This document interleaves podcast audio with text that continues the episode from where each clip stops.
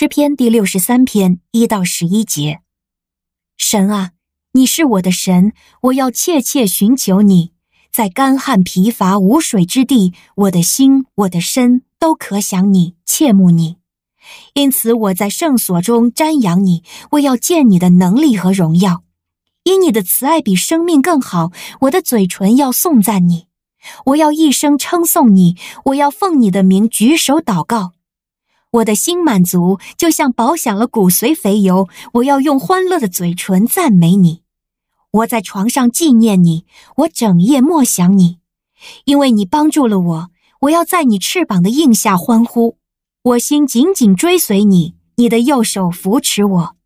但那些寻索我要杀我的人，必下到地的深处，他们必交在刀剑之下，成了野狗的食物。但王必因神欢喜，所有指着神起誓的，都必可以夸耀；说谎的人的口却必被塞住。您现在收听的是天赋爸爸说话网。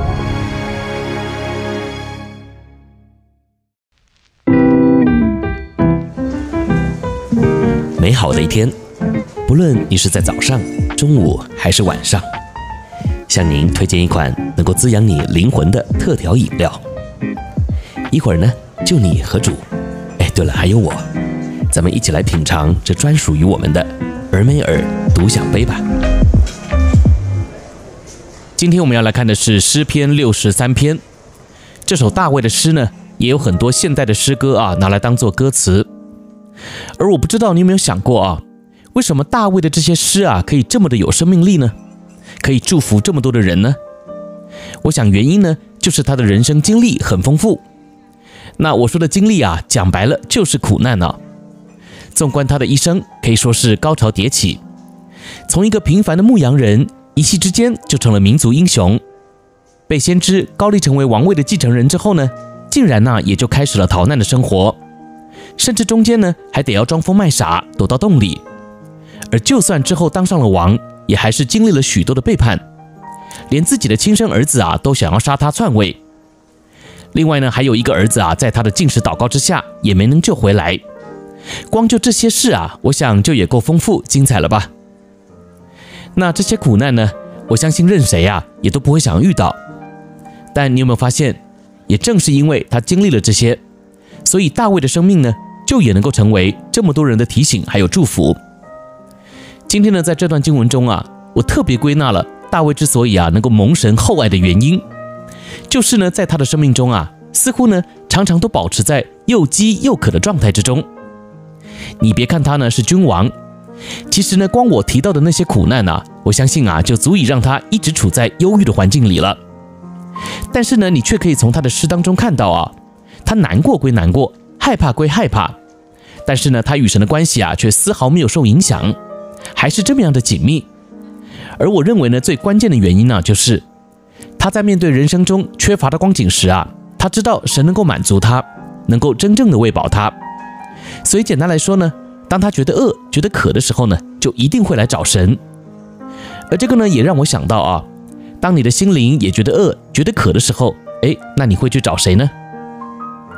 那我今天呢，和你分享的主题啊，叫做享受饥渴的人生。我想呢，你乍看之下啊，这个题目呢，可能会有点怪啊。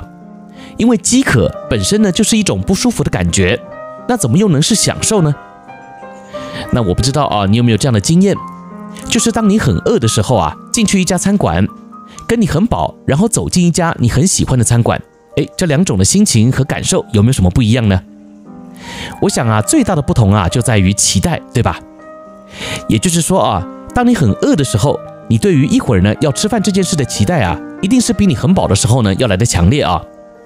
那严格来说啊，其实你很饱的时候，对于一会儿呢要吃饭这件事啊，搞不好呢还会觉得很厌恶啊，很想吐，因为你这个时候啊几乎完全吃不下。